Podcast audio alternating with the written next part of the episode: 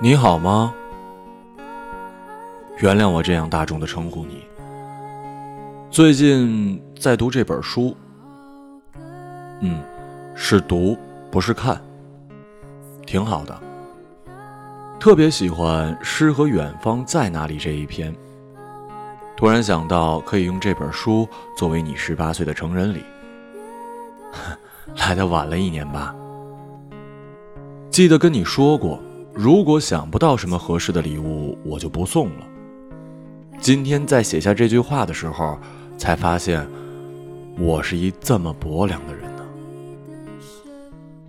我们认识了八年，在一起度过了五年，我竟然真的不去顾及你的感受，不害怕你会跟我老死不相往来。我想有些事情我可能永远也学不会，比如不被负面的情绪控制，比如不那么轻易的为一个人动心，比如过一种相对而言健康的积极生活。我只能做到虚张声势的勇敢，只能如此。那些灯下呢喃到被催回家睡觉的夜晚，再也不会有了。那些傻气偏执的话语，再也不再说出口了。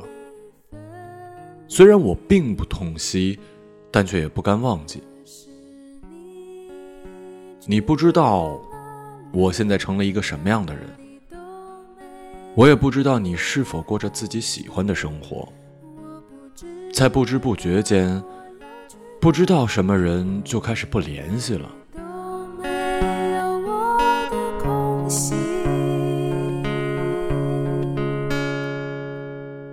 什么事情就像是被遗忘，像没发生过一样。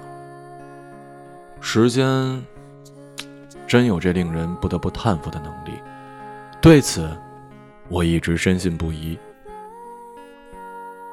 我不敢肯定我会不会成为你生命中那个不告而别的人，但我相信我们会一直相信着彼此。从前是，现在是。以后依然是，反而现在，除却初中结义的五个人，我都相信不了谁可以现在是朋友，以后是朋友，今生还是朋友。我想每个人都有自己的个性吧，忍受不了我的林林总总。之所以用“忍受”这个词，是因为打心底里就没被接纳过。或许你会说我敏感，但我们是在风雨中坚强，在失去中拥有，在波澜中平静，在变化中成长。怎么可能不认真呢？活了快十八年了，却不像是大人们安排的那样长大。听说，灵魂这东西是后来慢慢长成的。那我的灵魂？应该是越长越脱轨了吧。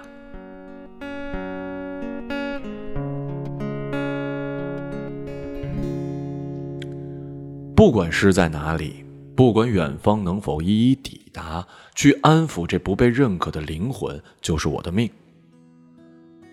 你给我取过很多很多的绰号，难道叫绰号就真的更亲密了？我不太懂。只是你的用心却被我这个人给糟蹋了，但愿无悔。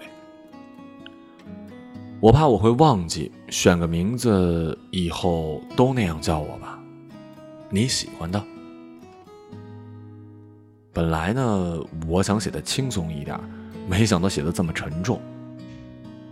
成年后的你，是否也开始不安于现状了呢？黄碧云说：“如果有一天我们淹没在人潮之中，庸碌一生，那是因为我们没有努力的让自己活得丰盛。”我挺喜欢的。今天下雪了，那种让很多人童心未泯的初雪，不大也不小。好巧啊！